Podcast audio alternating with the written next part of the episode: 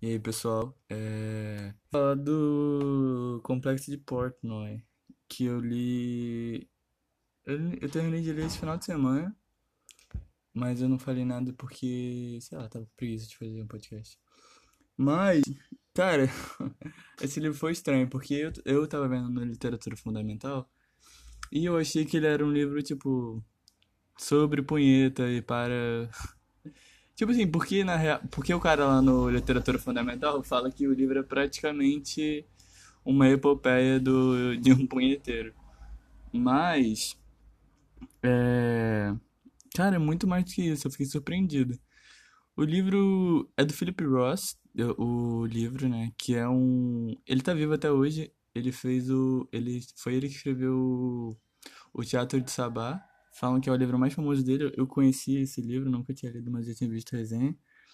Que também tem uns temas parecidos, mas o Complexo de Portnoy é tipo assim, tem é a história de um de um cara falando pro conversando, conversando não, porque é como se fosse um monólogo, né? O psicanalista só tem uma fala que é no final do livro, a última fala do livro. Então é ele contando umas histórias pro psicanalista, como se estivesse na terapia, assim. E aí ele vai contando desde a da infância até a vida adulta.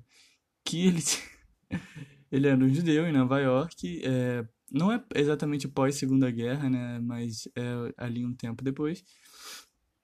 E e ele vai contando que tinha esses desejos sexuais e tal e que batia poeta para tudo, é, tinha um meio que um tesão incontrolável, é, beirando a a perversão assim. Beirando não, eu, eu considero ele pervertido. Mas e ele vai falando essas histórias assim, que ele tinha é, cara, é um livro estranho. Ele tinha alguns desejos com a mãe dele assim e tal, ele vai falando umas coisas.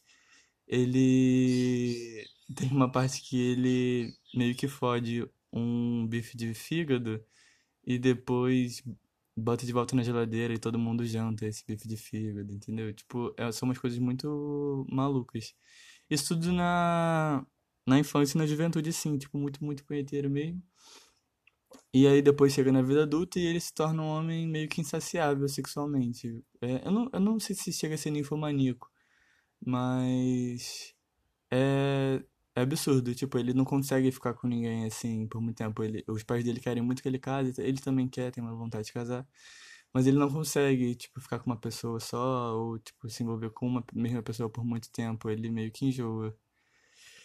E aí ele vai contando dessas experiências que ele teve sexuais e tudo mais. É um livro meio meio doido assim, mas é muito bom.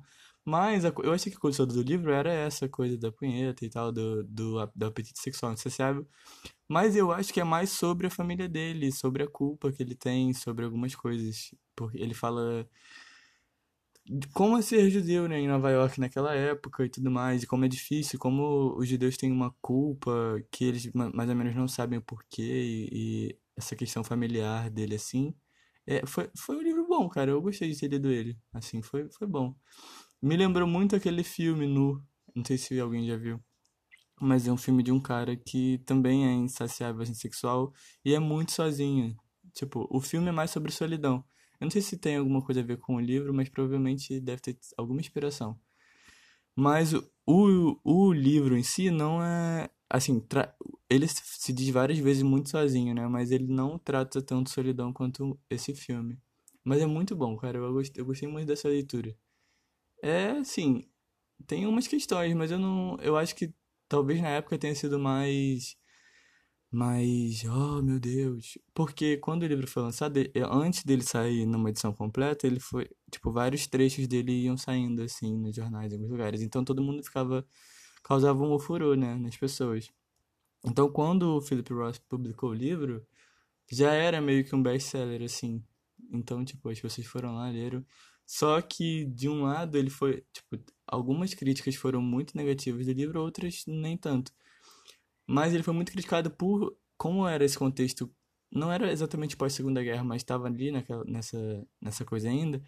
era esperado dos judeus, de, desses judeus artistas e tudo mais, de exaltarem, tipo, de falarem com, ai, como é bom morar nos Estados Unidos e ser livre, blá blá blá.